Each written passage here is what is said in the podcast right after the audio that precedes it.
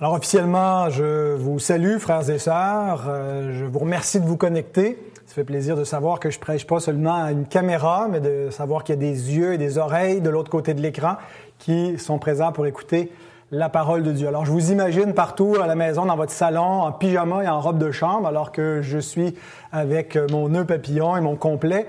Mais euh, je me suis dit qu'il faut quand même faire un petit effort. Ça reste le jour du Seigneur après tout, alors ne nous laissons pas trop aller. Euh, on a beau croire à l'égalité des hommes, c'est une valeur qui est bien ancrée dans euh, les valeurs occidentales, dans les pays qui ont euh, une culture judéo-chrétienne, et puis on, met de l'avant égalité, fraternité, liberté. Mais il reste que certains sont plus égaux que d'autres. Pour euh, citer George Orwell euh, dans son, fameux roman Les animaux de la ferme, qui n'a pas été un, un succès bœuf, si vous me passez l'expression, chez nous quand on l'a lu en famille, peut-être qu'on l'a lu euh, sur une trop longue période, mais en tout cas, euh, c'est une belle phrase qui, est une, phrase bien connue et célèbre de ce, ce, cet ouvrage, que certains sont plus égaux que d'autres. Euh, S'il y a une vraie égalité, tout le monde devrait euh, se voir égal et se traiter de la même façon. Mais un des traits méprisables de la nature pécheresse, bien, c'est cette tendance à mépriser les autres.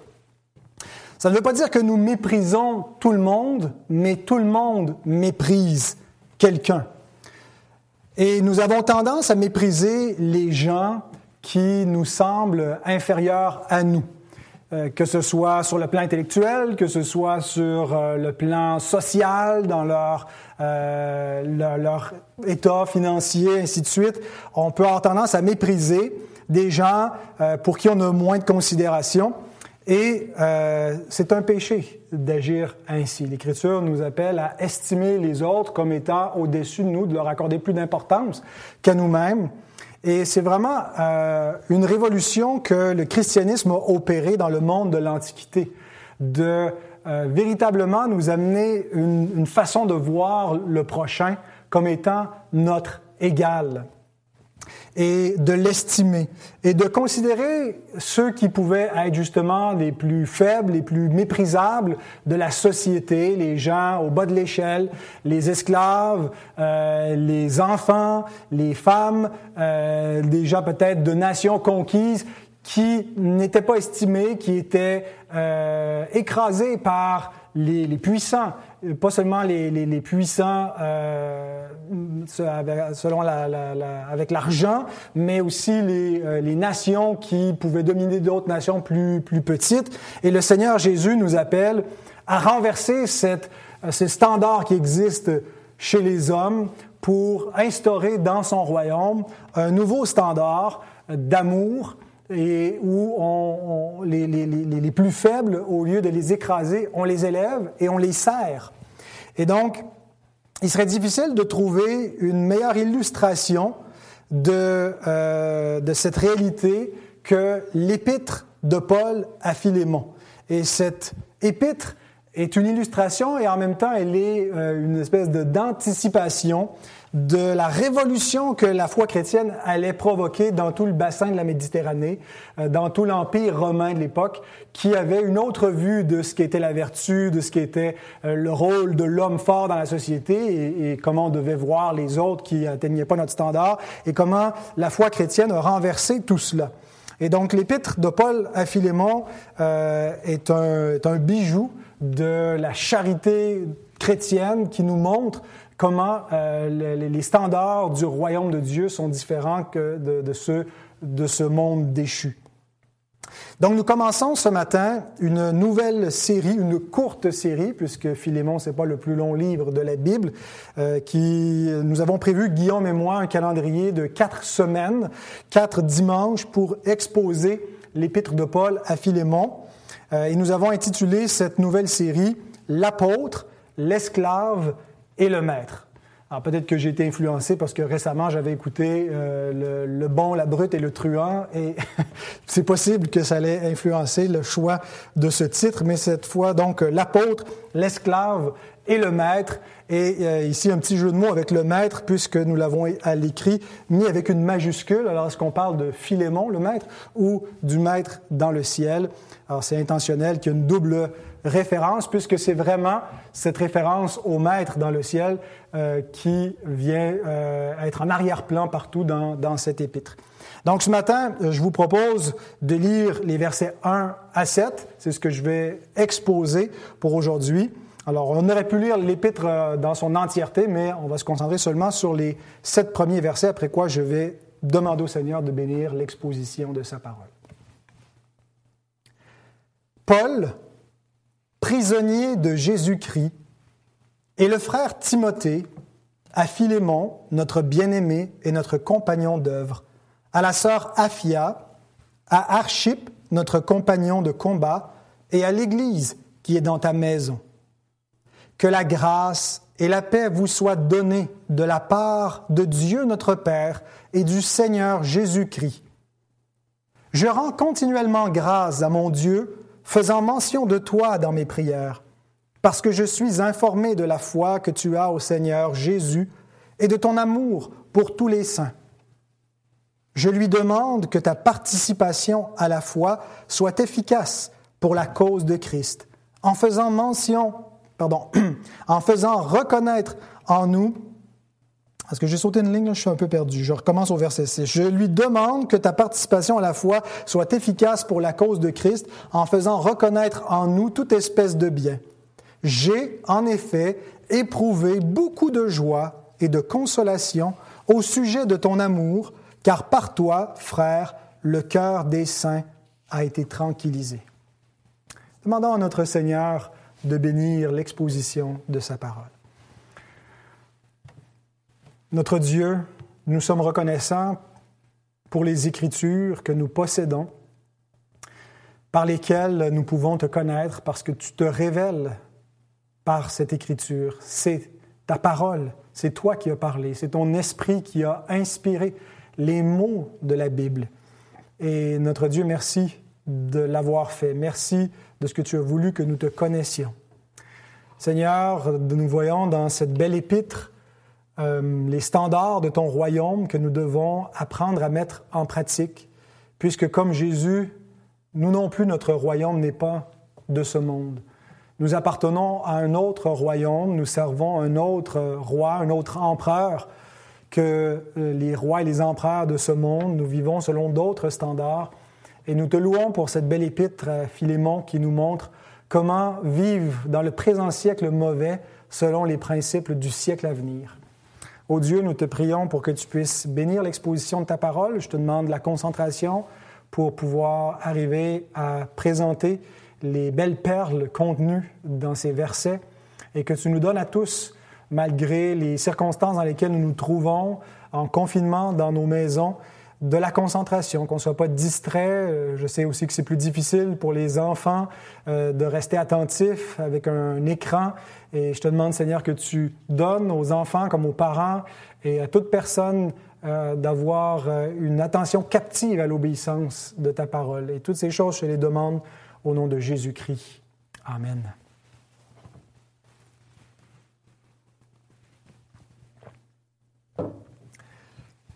Je vous rappelle que vous pouvez utiliser les notes de mon message qui sont dans la description euh, sur YouTube ou sur Facebook. Vous avez un lien pour télécharger le PDF.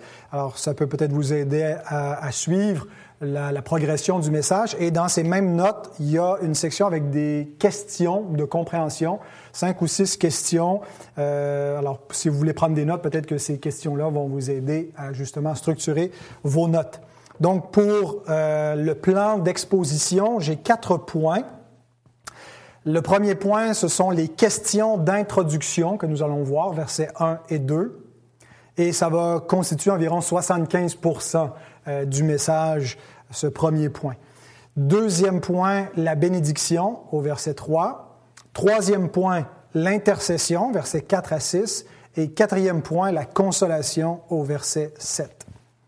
Donc, dans les questions d'introduction, versets 1 et 2, j'ai quatre questions d'introduction. Je vais tenter principalement d'y répondre.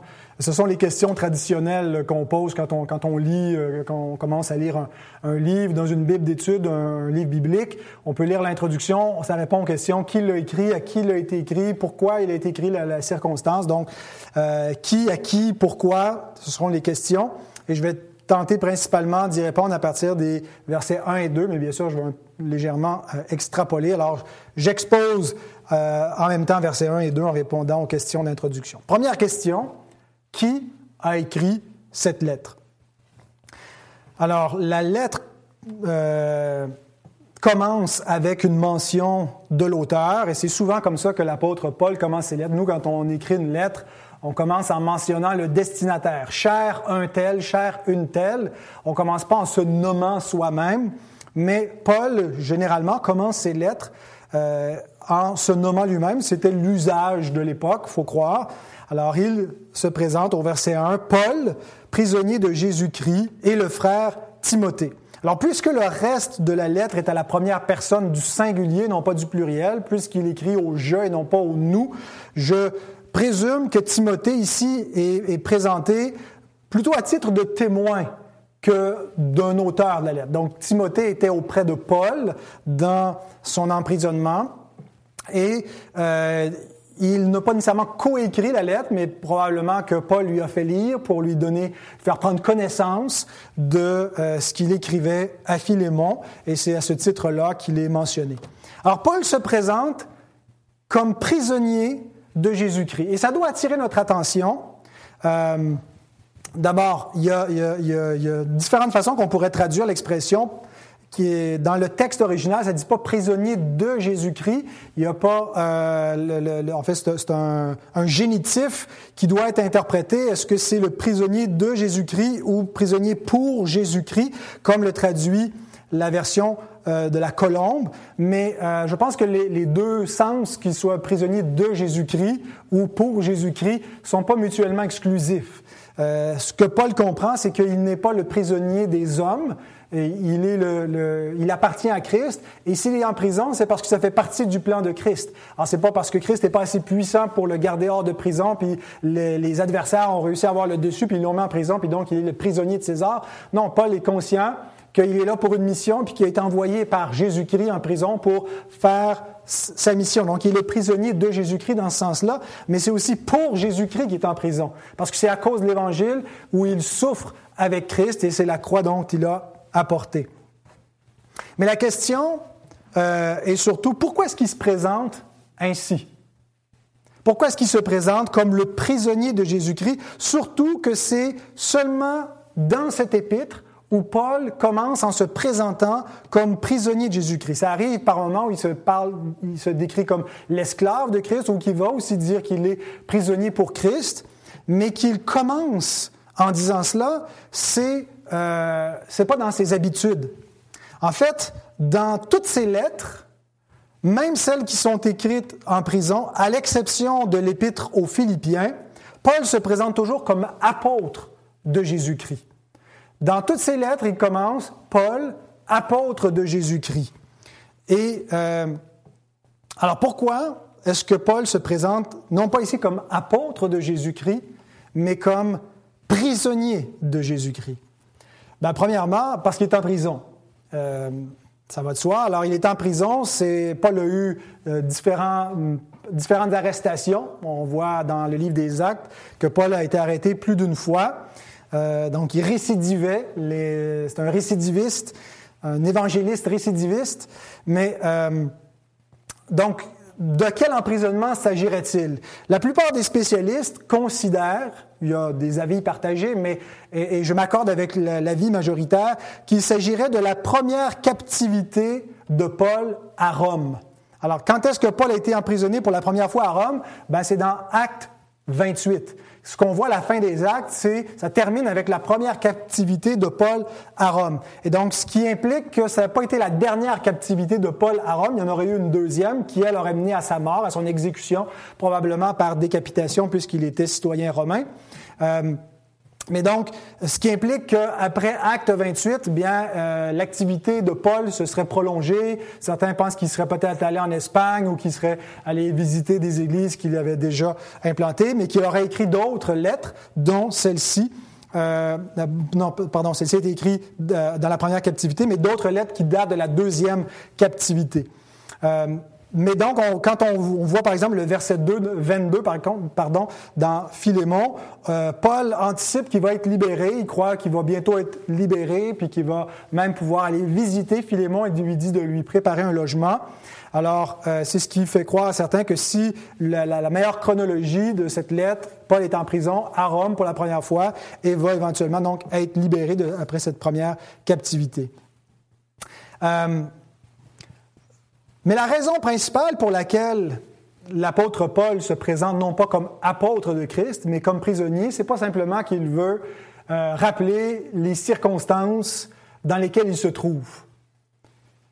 C'est, à mon avis, pour mieux incarner le propos de sa lettre. Qu'est-ce que Paul fait avec cette épître à Philémon?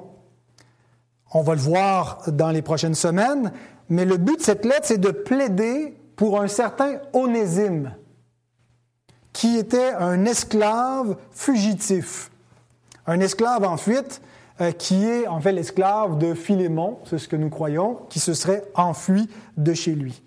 Alors, plutôt que d'utiliser des titres de noblesse, plutôt que de se présenter comme apôtre et de mettre de l'avant son autorité apostolique, il s'abaisse à un rang inférieur au rang d'esclave dans, l'ordre, si on veut, des rangs euh, de la société, ben, tu n'as pas beaucoup plus bas que l'esclave, mais tu as quand même un rang en dessous de l'esclave qui est le prisonnier.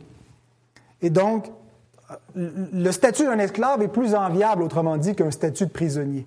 Et donc, Paul, dans cette lettre, écrit pour plaider pour un certain esclave, qui est un frère dans le Seigneur, et Paul, pour plaider pour cet esclave-là, ben, plutôt que de le faire avec des titres de noblesse, prend un rang inférieur et se présente comme un vulgaire prisonnier. Quelqu'un qui est en deçà d'un esclave. Et c'est un peu, ça devient un plaidoyer a fortiori.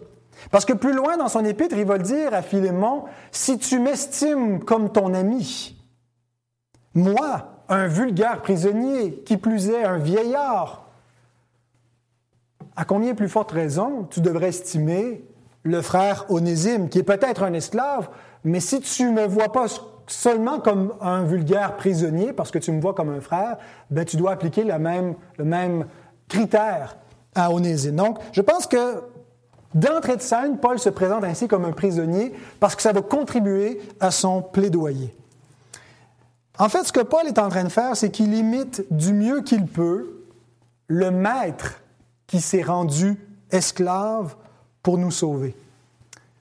Il y a une belle scène avant que Jésus aille livrer sa vie en sacrifice et souffrir à la croix. C'est dans la chambre haute lorsque le Seigneur a lavé les pieds des disciples. Dans Jean, l'évangile de Jean, chapitre 13, les versets 12 à 17. Et Jésus nous donne une leçon. Il y aurait beaucoup de textes qui auraient pu servir aux propos que, que je veux illustrer de ce que Paul fait pour imiter son Seigneur, mais je trouve que ce texte-là le fait parfaitement puisqu'il il prend celui qui est le maître par excellence, celui qui a toute la noblesse, la dignité, la gloire et qui s'est abaissé au rang de l'esclave. Jean 13, 12 à 17. Après qu'il leur eut lavé les pieds et qu'il eut pris ses vêtements, il se remit à table et leur dit, Comprenez-vous ce que je vous ai fait? Vous m'appelez Maître et Seigneur, et vous dites bien, car je le suis. Si donc je vous ai lavé les pieds, moi, le Seigneur et le Maître, vous devez aussi vous laver les pieds les uns aux autres. Car je vous ai donné un exemple, afin que vous fassiez comme je vous ai fait. En vérité, en vérité, je vous le dis, le serviteur n'est pas plus grand que son Seigneur ni l'apôtre plus grand que celui qui l'a envoyé. Si vous savez ces choses, vous êtes heureux, pourvu que vous les pratiquiez. Frères et sœurs, j'ai l'assurance que nous allons tous dire Amen à ce message et à cette série sur Philémon et sur le fait qu'il faut, euh, faut pas établir cette espèce de, de, distinction qui existe dans le monde entre les maîtres et les esclaves. Mais lorsque vient le temps dans la pratique, nous continuons à faire ces distinctions selon la chair, où on s'élève par-dessus des hommes et où on méprise ceux qu'on considère méprisables et inférieurs à nous, et on fait des distinctions de personnes. Et notre Seigneur nous dit qu'on est heureux, pas juste si on comprend la doctrine chrétienne, la charité chrétienne, l'égalité au sein de la fraternité chrétienne, mais si ça a un impact pratique. Et c'est ce que Paul fait ici. Donc, qui est l'auteur de cet épître? Paul, prisonnier de Jésus-Christ. Et donc, il essaie de pratiquer ce que son maître lui enseigne, de s'abaisser pour élever les autres. Sommes-nous prêts à nous abaisser ainsi pour élever les autres? Sommes-nous capables de nous abaisser pour élever les autres? Deuxième question d'introduction, qui sont les destinataires de cette lettre? Donc, après la question qui l'a écrit, à qui elle est écrite? Et les versets 1 et 2 nous donnent euh, la réponse. Donc, relisons. Paul, prisonnier de Jésus-Christ, et le frère Timothée à Philémon, notre bien-aimé et notre compagnon d'œuvre, à la sœur Aphia, à Archip, notre compagnon de combat, et à l'Église qui est dans ta maison.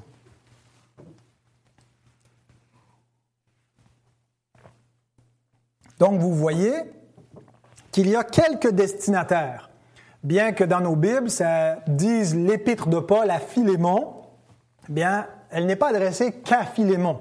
En regardons qui sont les personnes mentionnées. On a d'abord Philémon, qui est le principal destinataire. Et lorsque Paul, par la suite, parle non pas la deuxième personne du pluriel, mais la deuxième personne du singulier dans le reste de l'épître, il parle à vous, à part vers la fin dans ses, salutations finales et bénédictions, euh, où là, il désigne la communauté. Son argument est dirigé vers Philémon, d'un bout à l'autre. Alors, même si... Euh, euh, donc, je, mentionne qu'il y a plusieurs destinataires, c'est surtout lui qui est concerné. C'est la seule mention du nom Philémon qu'on retrouve dans le Nouveau Testament. C'est au verset 2, au verset 1 euh, qu'il est, mentionné. C'est seulement ici qu'il est mentionné.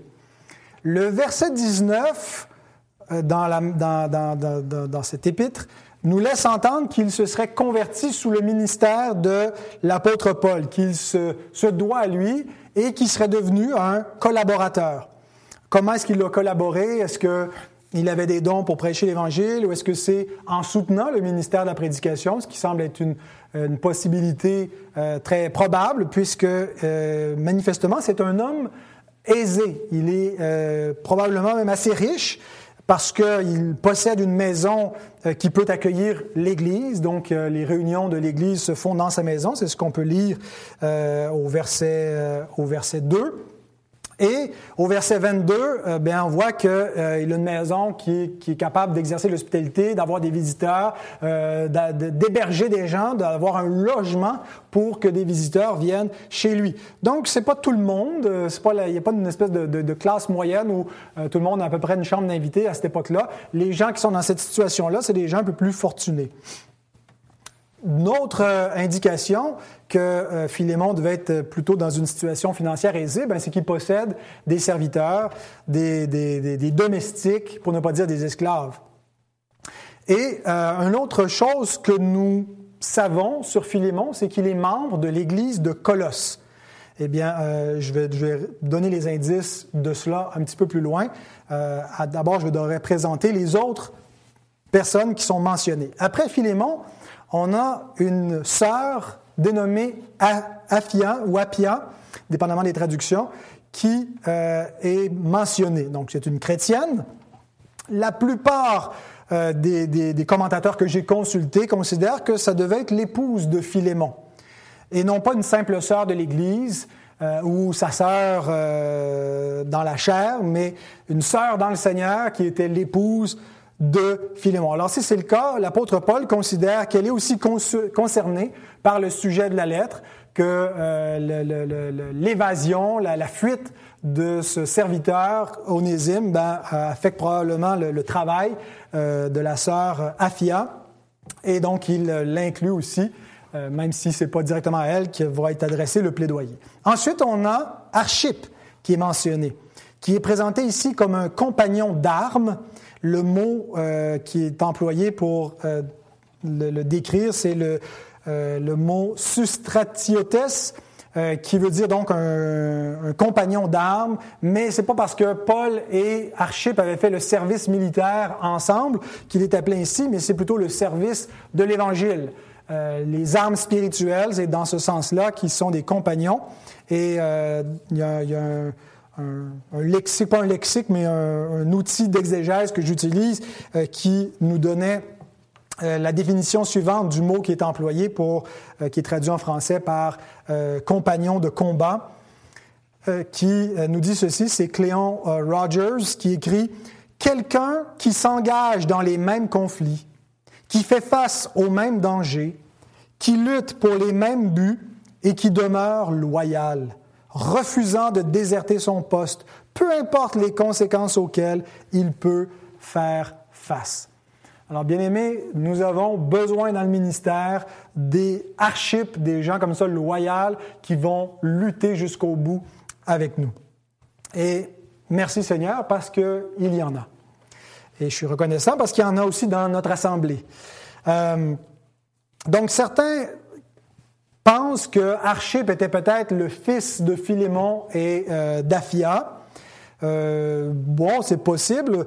Je crois que dans tous les cas, il était un des pasteurs de l'église de Colosse. Un, ancien, un enseignant, un responsable. Alors peut-être qu'il était leur fils, mais j'ai plutôt tendance à croire qu'il est mentionné ici euh, pour ses fonctions pastorales. Et comment est-ce qu'on sait cela? Bien parce qu'il est mentionné dans l'épître aux Colossiens. Colossiens 4, verset 17, euh, il est écrit Dites à Archip, Prends garde au ministère que tu as reçu dans le Seigneur afin de bien le remplir. Donc, la lettre adressée à Philémon est aussi adressée au pasteur de Philémon.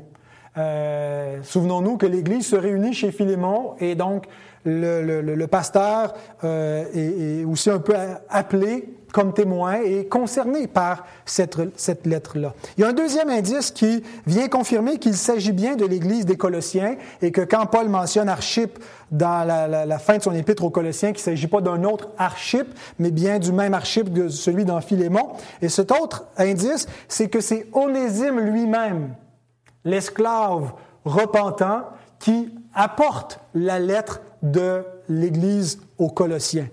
Et probablement du même coup, la lettre à Philémon. Et nous voyons ça dans Colossiens, Colossiens 4, 7 à 9. Tichic, le frère bien-aimé fidèle ministre, mon compagnon de service dans le Seigneur, vous communiquera tout ce qui me concerne. Je l'envoie exprès vers vous pour que vous connaissiez notre situation et pour qu'il console vos cœurs. Je l'envoie avec Onésime, le frère fidèle et bien-aimé qui est des vôtres. Ils vous informeront de tout ce qui se passe ici. Donc souvent, ce sont des, portions euh, des Écritures qu'on lit rapidement, c'est comme si c'est des détails un peu circonstanciels qui sont plus ou moins intéressants et qui, qui nous apportent pas de théologie. Mais en fait, ça nous permet, ces petits détails-là, de reconstituer le contexte. Euh, et donc, Onésime ici, qui accompagne Tichic, et notre Onésime pour lequel l'apôtre Paul plaide dans la lettre à Philémon. Onésime apporte euh, une lettre avec euh, Tichic pour l'Église, et puis euh, il va les informer de ce qui concerne Paul en détail. Et donc, dans cette même église à laquelle la lettre des Colossiens est adressée, on a un dénommé Archip. On retrouve le même Archip et le même Onésime dans l'épître à Philémon. Donc, c'est ce détail-là qui nous permet de reconstituer un peu ce contexte et de dire que Philémon était membre de l'église des Colossiens, que l'église se réunissait chez lui, que Archip était euh, un des responsables de l'église et voilà comment Paul introduit sa lettre. Mais ça ne s'arrête pas là parce qu'il y a une quatrième catégorie euh, de destinataires et c'est l'Église. l'auteur écrit donc, après avoir dit à la sœur Appia, à Archip, notre compagnon de combat, et à l'Église qui est dans ta maison. C'est important de noter que la lettre à Philémon est adressée, bien, bien sûr qu'elle est adressée à un individu, mais elle est aussi adressée indirectement, ben même directement, à l'Église. L'Église est concernée. C'est ce que ça nous indique. Ce que ça nous indique, c'est que ce qui se passe dans nos foyers concerne également l'Église du Seigneur. Maintenant, ça ne veut pas dire que l'Église doit s'ingérer à outrance, euh, doit régenter tout ce qui se passe dans vos, foyers, qu'il n'y a pas de place pour euh, un, peu de, vie privée. Mais ce n'est pas de manière absolue. On voit que Paul, bien qu'il implique l'Église, s'adresse premièrement à Philémon. Il considère que l'Église ne va pas arriver comme une dictature pour lui dire comment mener les choses chez lui. il en appelle à Philémon. Mais il implique aussi l'Église dans le, processus. Et ça, c'est important de le noter parce que certains chrétiens aujourd'hui euh, considèrent que ben, l'Église, c'est quand on se réunit le dimanche matin et puis ça s'arrête là. On part chez nous, puis ce qui se passe dans mes relations interpersonnelles, euh, dans mon foyer, au travail, ça ne regarde pas l'Église. Bien, je vais vous dire une chose, frères et sœurs, nous avons tous le même nom de famille. Et donc, nous faisons tous partie de la même famille et nous devons tous honorer ce nom-là et nous sommes tous responsables, les uns envers les autres, d'honorer le nom de famille que nous portons, le nom du Seigneur. Quand j'envoie mes enfants ailleurs, je leur rappelle qu'ils ont un prénom, mais qui portent aussi mon nom. Et s'ils font des choses qui me déshonorent euh, en allant ailleurs, ben ça, ça, ça, des choses déshonorables, le, déshonneur retombe également sur moi. Ben, ils n'écoutent pas toujours, euh, ça n'a pas toujours un impact sur eux, mais je, je pense que ça rentre quand même dans leur petite tête d'enfants pour réaliser que euh, on a une redevabilité. Alors, quand on appartient à une famille, c'est le cas, et quand on appartient à la famille de Jésus-Christ, à l'Église, bien, il y a cette redevabilité. Et on le voit ici par le fait que l'Église est mentionnée. Donc, euh, et, c'est une bénédiction. Je veux juste terminer en disant cela. C'est pas juste euh, ça ne devrait pas être vu comme quelque chose de gênant, quelque chose d'intrusif dans notre vie, mais au contraire, comme une bénédiction. L'Église est là pour nous assister, pour nous aider à vivre la vie de famille. Parce que c'est difficile par moments, la vie de famille. Et parfois, on a besoin de prières, on a besoin de conseils.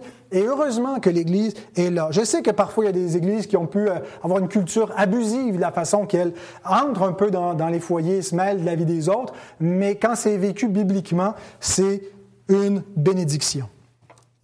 Maintenant, une autre question d'introduction, quelle est la circonstance de cette lettre, l'occasion pour avoir rédigé cette lettre à Philémon? Les versets 10 à 16 nous révèlent le but et la circonstance derrière cette lettre et on va simplement les lire sans que je les expose. Je vais laisser ça à Guillaume pour la semaine prochaine, mais euh, pour nous mettre dans le contexte de l'épître. Je te prie pour mon enfant que j'ai euh, engendré étant dans les chaînes, Onésime, qui était, pardon, qui autrefois t'a été inutile, mais qui maintenant est utile, et à toi et à moi. Je te l'envoie, lui, une partie de moi-même. J'aurais désiré le retenir auprès de moi pour qu'il me serve à ta place pendant que je suis dans les chaînes pour l'Évangile. Toutefois, je n'ai rien voulu faire sans ton avis afin que ton bienfait ne soit pas comme forcé, mais qu'il soit volontaire. Peut-être a-t-il été séparé de toi pour un temps, afin que tu le retrouves pour l'éternité, non plus comme un esclave, mais comme supérieur à un esclave, comme un frère bien-aimé, de moi particulièrement et de toi à plus forte raison, soit dans la chair, soit dans le Seigneur. Alors ici, on apprend la raison et on apprend plusieurs choses. On apprend entre autres que Onésime est un esclave qui appartenait à Philémon. On apprend euh, au verset 18, euh, un petit peu plus loin, je ne me suis pas rendu jusque-là dans ma lecture, euh, qu'il s'est probablement enfui et peut-être qu'il a volé son maître, parce qu'il dit, si tu as fait des torts, mets-le sur mon compte. Alors, quel tort est-ce qu'il a pu lui faire? Ben, peut-être tout simplement, c'est la fuite, mais peut-être aussi qu'en fuyant, il l'a dérobé. Pourquoi est-ce qu'Onésime se serait enfui? Bien, euh, la vie d'esclave parfois pouvait être correcte, décente, enviable, mais certains avaient un désir, une soif de liberté. Et peut-être qu'Onésime espérait rejoindre un clan d'esclaves fugitifs, comme il s'en trouvait euh, à Rome. Il y avait beaucoup d'esclaves fugitifs, et puis euh, souvent ils devenaient des, des, clans de bandits, de voleurs pour euh, survivre. D'autres essayaient de retrouver, réintégrer la société comme des hommes libres. Alors probablement que Onésime avait un plan similaire. Est-ce qu'il a été arrêté puis emprisonné? C'est là qu'il aurait rencontré Paul. Est-ce qu'il est tombé sur un de ses compatriotes, peut-être Épaphras, qui est nommé aussi dans l'épître euh, aux Colossiens comme un compatriote euh, qui était des Colossiens qui étaient maintenant auprès de Paul à Rome et que euh, rencontrant euh, Épaphras, il l'aurait conduit à Paul. Il semble probable, en tout cas, qu'il aurait été emprisonné, mais une chose est certaine, c'est qu'il est entré en contact avec Paul et qu'il s'est converti. Paul nous dit qu'il l'a engendré, c'est-à-dire qu'il l'a conduit au Seigneur et qu'il est né de nouveau, euh, qu'il s'est converti à Christ par le biais de la prédication de Paul. Un peu comme Philémon s'était converti par le biais de Paul. Mais maintenant, il est de retour de Rome et il transporte deux lettres euh, avec Tichique, la lettre pour l'Église de Colosse, l'épître de Paul aux Colossiens, et la lettre de Paul à Philémon. Voilà donc les circonstances de cette lettre. Mais maintenant, quelle est l'utilité pour nous de cette lettre? Puisque on est dans un siècle qui se veut très pragmatique et si quelque chose, une lettre écrite il y a 2000 ans, n'a pas euh, une valeur pratico-pratique pour la vie de tous les jours, bien, on n'a pas grand intérêt. Alors, je me suis quand même posé cette question en réfléchissant aux questions d'introduction. Quelle, est l'utilité de cette lettre? Bien, euh, je voudrais dire brièvement trois, trois utilités. Elle nous instruit sur les relations dans le royaume et en particulier comment vivre et appliquer le pardon. Et ça, ça va être notre frère Guillaume qui va développer. Euh, comme on a prévu notre exposition, c'est qu'on expose en deux messages. Celui-ci, la, semaine prochaine, l'ensemble du, texte de Philémon. Et ensuite, on va se focaliser sur des, points, des versets et euh, des enseignements spécifiques de Philémon. Et euh, Guillaume va euh, élaborer sur la question du pardon à partir de l'épître à Philémon. Donc, cette épître, son utilité, c'est qu'elle nous apprend, elle nous montre concrètement dans des relations humaines le pardon. Euh, deuxième utilité, c'est qu'elle nous instruit concernant l'impact du royaume sur les classes sociales et la vie en société. C'est moi qui, Dieu voulant, euh, aurai la charge de, de, développer ce point dans mon deuxième message où euh, Comment est-ce que l'Évangile doit impacter les structures sociales? Comment est-ce que ça, euh, ça a eu un impact sur la, le fait de l'esclavage? Euh, est-ce que le christianisme, l'Écriture cautionne l'esclavage? Est-ce qu'il milite pour son abolition? Euh, et, et, souvent, euh, comment on doit euh, racheter la culture ou non? Et, et comment est-ce que l'Évangile doit impacter notre façon de vivre en société, de voter? Alors, l'Épître de Paul à Philémon amène beaucoup de lumière sur ces questions-là, je trouve. Et donc, euh, ça sera une de ces utilités pratiques qu'on veut voir. Mais une troisième que je veux souligner, c'est qu'elle nous présente une parabole de l'Évangile. L'Évangile nous est prêché d'un bout à l'autre de l'Écriture, parfois de manière didactique, euh, parfois euh, par des, des, des, de manière illustrée par des paraboles. Mais ici, c'est pas une parabole qui est racontée, mais qui, qui est vécue. Euh, et, euh, Martin Luther, dans son commentaire, dans son, son introduction, euh, explique en quoi l'épître de Paul à Philémon est en quelque sorte une parabole de l'Évangile. Il dit, Nous voyons avec quel tendre intérêt Saint Paul s'occupe du pauvre Onésime, intercède pour lui auprès de son maître par tous les moyens en son pouvoir, se met à la place de l'esclave, comme si lui-même avait péché. Paul imite auprès de Philémon et en faveur d'Onésime ce que Christ a fait en notre faveur auprès de son Père. Car Christ s'est ainsi dépouillé de son droit, et à force d'humilité et d'amour, il a obtenu du Père qu'il mit de côté sa colère et son droit, et qu'il nous reçut en grâce pour l'amour de Christ et de son intercession. Ainsi nous sommes tous des onésimes si nous croyons en lui. Voilà des paroles magnifiques de Luther euh, qui euh, par ce, contraste cher à Luther entre la, loi et l'évangile, la loi ici qui n'est pas nommée, mais qui est, sous-entendue par l'idée du droit, le droit d'Onésime, euh, de, de, Philémon, euh, d'appliquer la justice envers son esclave, de ne pas le gracier, euh, mais l'intercession. Et puis, Luther rapporte ça dans le contexte cosmique ou, ou spirituel, plutôt, je devrais dire, de l'Évangile, où Christ et l'intercesseur. Christ est celui qui s'est abaissé. Christ est celui qui a pris le châtiment. Christ est celui qui a dit, mets-le sur mon compte s'il te doit quelque chose et je vais le payer. Et sa parfaite justice, sa parfaite obéissance, c'est ce qui nous met en grâce vis-à-vis du Père et nous réconcilie à lui et qu'on est quitte de la justice et qu'on peut obtenir entièrement miséricorde. Alors voilà une, précieuse application de, euh, ou utilité de cette belle épître et où nous pouvons voir comment euh, nous sommes concernés par cette, cette parabole ou cette incarnation de l'Évangile. Alors, on a passé 75% peut-être plus du message. Je veux rapidement finir avec les autres versets maintenant qu'on a vu les questions d'introduction. Et simplement, donc, Continuez avec la bénédiction qui nous est présentée au verset 3. Relisons le verset 3. Que la grâce et la paix vous soient données de la part de Dieu notre Père et du Seigneur Jésus-Christ.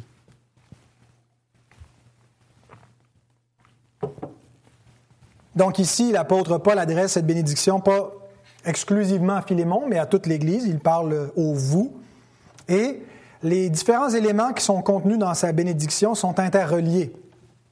Euh, il parle de la grâce et de la paix.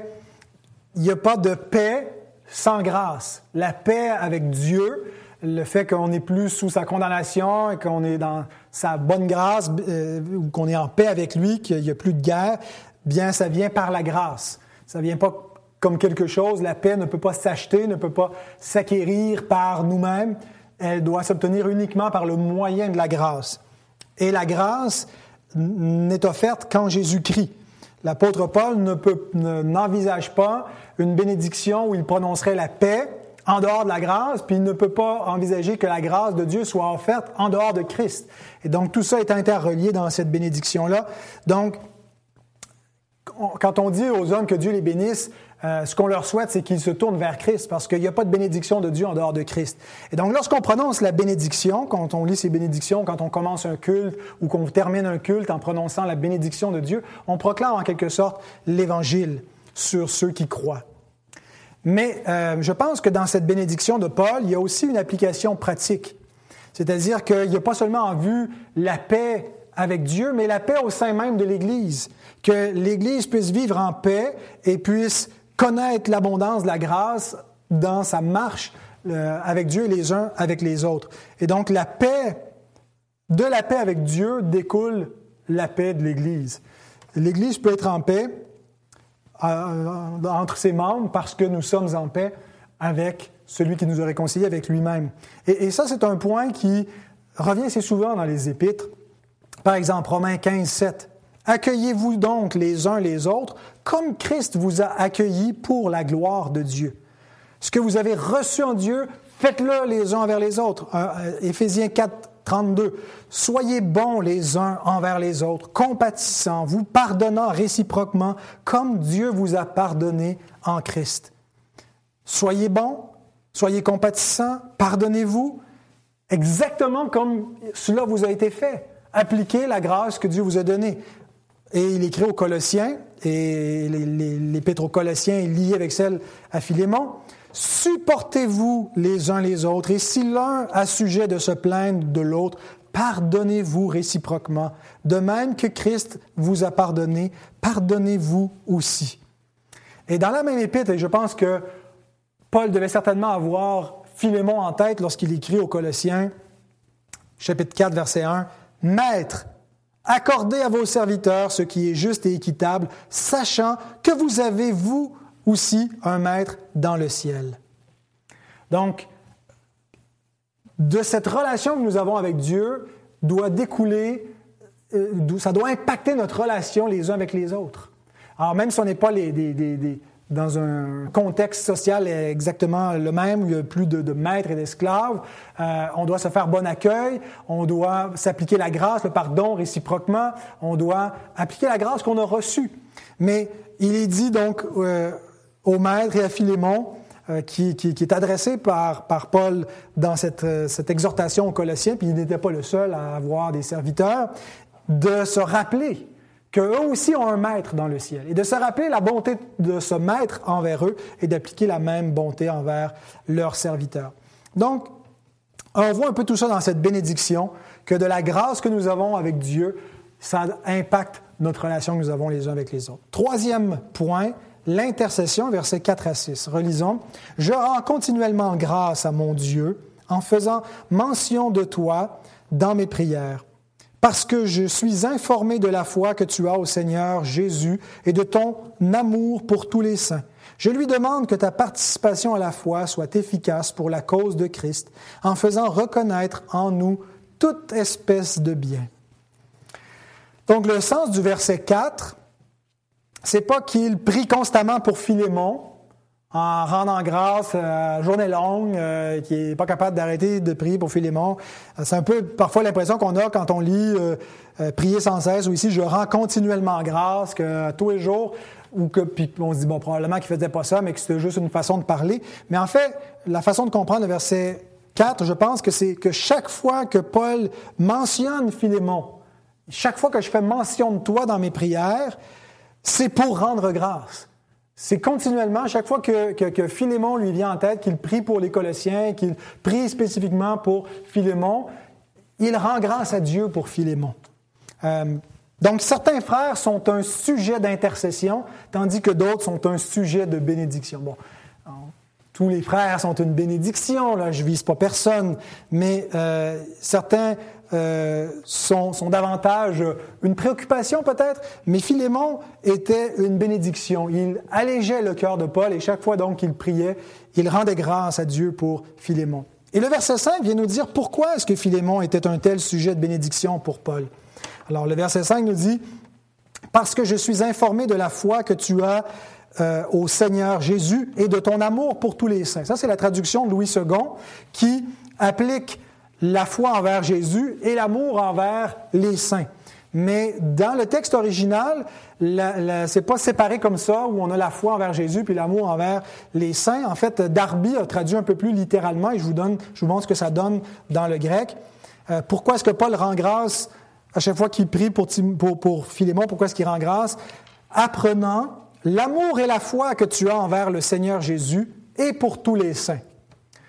Donc, de la foi et de l'amour qu'on a envers Jésus découle l'amour envers les saints. Mais maintenant, pourquoi est-ce que Louis II a, départagé la foi envers Jésus, l'amour envers les saints? C'est pas qu'il n'aime pas Jésus, puis que, euh, mais c'est parce que si tu mets les deux ensemble, foi et amour envers Jésus et envers les saints, ben, il n'a pas la foi envers les saints. Donc, euh, ça serait plus logique de dire qu'il a la foi et l'amour envers Jésus, mais seulement l'amour envers les saints. Sauf que le mot foi, c'est le mot pistis en grec et il veut aussi dire fidélité. Hein, en anglais, quand on parle de quelqu'un euh, qui, qui, a la foi, faith, un, quelqu'un, un croyant, c'est quelqu'un qui est un, on va dire un believer, mais c'est un faithful, quelqu'un qui est rempli de foi. Et faithful, c'est fidèle. Ben, l'anglais donne un peu le sens aussi qu'on a en grec, que foi et fidélité, ça va de pair. Avoir la foi envers Jésus, c'est être accroché à Jésus, c'est être fidèle envers Jésus. On ne peut pas avoir la foi sans lui être fidèle. Et donc, sans avoir la foi dans les saints, ben, on peut être fidèle aux saints. Et donc, il y a un double, double sens du mot pistis et donc qui peut s'appliquer euh, à la fois pour notre Sauveur et pour les sauver. Euh, on, a, on est fidèle envers lui parce qu'on croit en lui puis on l'aime et de cette confiance en lui et de cette fidélité envers lui et de cet amour pour lui, bien découle un amour envers l'Église. Les gens qui disent qu'ils aiment le Seigneur mais qui n'aiment pas l'Église se trompent. On ne peut pas aimer la tête sans aimer le corps. On ne peut pas aimer l'époux sans aimer l'épouse. On ne peut pas aimer Christ sans aimer l'Église. Et donc, dans le cas de Philémon, il n'y a pas cette incohérence. Il aime Christ et il est fidèle envers Christ et ça se traduit concrètement par un amour et une fidélité envers les saints. Alors voilà ce qui rend un pasteur heureux, voilà ce qui rend Paul heureux de voir l'amour de ses fidèles envers le Seigneur et envers l'Église. Alors posons-nous la question, est-ce que c'est mon cas? Est-ce que je réjouis mes pasteurs de cette façon-là par mon amour pour mon Seigneur qui se manifeste par un amour pour son Église? Mais après les actions de grâce, euh, Paul ne fait pas que rendre grâce, il intercède aussi pour Philémon. Il prie des choses spécifiques et il nous donne sa prière au verset 6. Je lui demande que ta participation à la foi soit efficace pour la cause de Christ en faisant reconnaître en nous toute espèce de bien. C'est un verset difficile euh, dans le, texte grec original. Qu'est-ce que ça veut dire exactement si on lit ça? Je lui demande que ta participation à la foi soit efficace pour la cause de Christ en faisant reconnaître en nous toute espèce de bien. Bien, euh, il y a une, autre traduction qui est celle de la version Sommer, qui est une traduction slash interprétation. Je l'entends, mais je suis assez d'accord avec leur façon d'interpréter ce verset en le traduisant, et donc je vous livre la, la version Sommer qui traduit ainsi le verset 6. Je demande à Dieu que la solidarité qui nous unit à cause de ta foi, donc ce que Louis II a traduit par ta participation à la foi, c'est l'expression koinonia tes pisteos, ta ta communion, koinonia, dans la foi. Donc, ta participation à la foi, ici, c'est plutôt l'idée que nous sommes en communion, nous sommes en koinonia, nous sommes solidaires, unis dans une même foi. Euh, eh bien, que cela se traduise en actes et qu'ainsi tout le bien que nous t'aurons amené à faire pour le Christ soit rendu manifeste. Le, donc, que, que l'œuvre apostolique puisse porter un fruit et qui soit manifeste, que le, travail des apôtres soit manifeste dans la vie de Philémon. Autrement dit, il prie pour que Philémon ne se relâche pas, et non seulement qu'il ne se relâche pas, mais qu'il aille plus loin encore, parce que Paul s'apprête à lui faire une grande demande. Et la, demande, ben, c'est ce qu'on va voir à partir du verset 8 jusqu'à la fin de, l'épître, où Paul plaide, euh, où il l'amène plus loin que son simple droit, euh, de dépasser le, droit romain pour euh, parler du droit chrétien ou plutôt du devoir chrétien. Et donc, il veut que, que ce fruit soit manifeste et que l'obéissance de Philémon porte donc ce fruit-là. Et on termine avec le verset 7 le quatrième point qui est la consolation. Donc avant de formuler sa demande, avant d'arriver au verset 8 et où il commence à lui dire ce qu'il attend de lui exactement, il complimente Philémon, euh, mais en, donnant un petit peu comme ce qui, ce qui, ce qui lui donne l'assurance, ce qui lui donne un peu une garantie que Philémon va bien accueillir sa demande, ben c'est à cause de, ce que Philémon a pu faire dans le passé. Et on lit au verset 7, J'ai en effet éprouvé beaucoup de joie et de consolation au sujet de ton amour, car par toi, frère, le cœur des saints a été tranquillisé. Paul est confiant en écrivant à Philémon parce qu'il sait qu'il parle à quelqu'un qui a un cœur tendre. Il ne parle pas un cœur de pierre, il parle à un cœur régénéré, mais qui plus est, qui euh, est un cœur rempli de grâce, qui a montré la grâce par le passé. Philémon a déjà prouvé son amour. Il l'a probablement fait souvent avec sa générosité et en faisant preuve de générosité, de bonté, en soutenant l'Église, en soutenant les ministres. Euh, mais ce que Paul souligne ici, c'est l'effet que ça a produit sur les autres frères et sœurs. Quels, quels sont les effets d'un Philémon au sein d'une Église? Le cœur des saints a été tranquilliser. Le verbe tranquilliser, anapao, qui veut dire faire cesser, arrêter, suspendre. Comme l'hiver vient cesser, arrêter, suspendre le travail des ouvriers. Mais euh, ce sens-là premier a donné le sens de faire se reposer. Quelque chose qui fait cesser, mais qui amène finalement à un repos, qui fait cesser les inquiétudes. Et c'est le sens ici que tu as fait cesser toute forme d'inquiétude, de soulager de tous les, fardeaux qui peuvent peser sur le cœur des frères, des sœurs, par ton amour, par tes gestes, par ta générosité. Donc, il y a certaines personnes qui peuvent nous donner du souci, d'autres du repos. Et nous devons chercher, frères et sœurs, à imiter ceux qui imitent Christ, à être des Philémons, à porter le regard sur ceux qui portent le regard sur les modèles et qui essaient de les incarner. Philémon portait le regard sur les apôtres qui portaient le regard sur, le Seigneur. Il voulait être semblable à son Seigneur. Et par sa, vie où Christ est formé en lui, il ressemble à Christ et ça venait tranquilliser le cœur des saints. Cherchons à être semblables à cela, à pas donner du souci aux autres, mais du repos. Alors la semaine prochaine, notre frère Guillaume, Dieu voulant, va nous exposer le reste de cet épître avant qu'on entre pour se focaliser sur euh, la question peut-être plus spécifique de l'esclavage et du pardon ou de la justice sociale et, et l'Évangile et l'application du pardon et les relations. Mais cette semaine et aujourd'hui, prions pour mettre en pratique ce que nous avons vu dans cette écriture sainte. Donc, je vous donne cinq, cinq points à noter pour euh, mettre dans votre carnet de prière et des points à plaider, à demander à Dieu d'appliquer sa parole. D'abord, que nous puissions nous voir comme d'humbles serviteurs de Christ. Paul se présente comme un prisonnier de Christ. Il ne met pas de l'avant ses, droits, ses privilèges, qu'on puisse se rappeler qu'on est les esclaves de Christ, qu'on puisse réaliser que ce, ce, statut est un privilège, mais que euh, qu'on n'ait pas une mentalité de ayant droit, euh, de, de, gens qui réclament leur dû, mais des, des, gens qui ont une disposition de service, un cœur où ils se voient comme d'humbles serviteurs de Christ, où toute bénédiction n'est que, que, que, de l'extra et on a de la gratitude.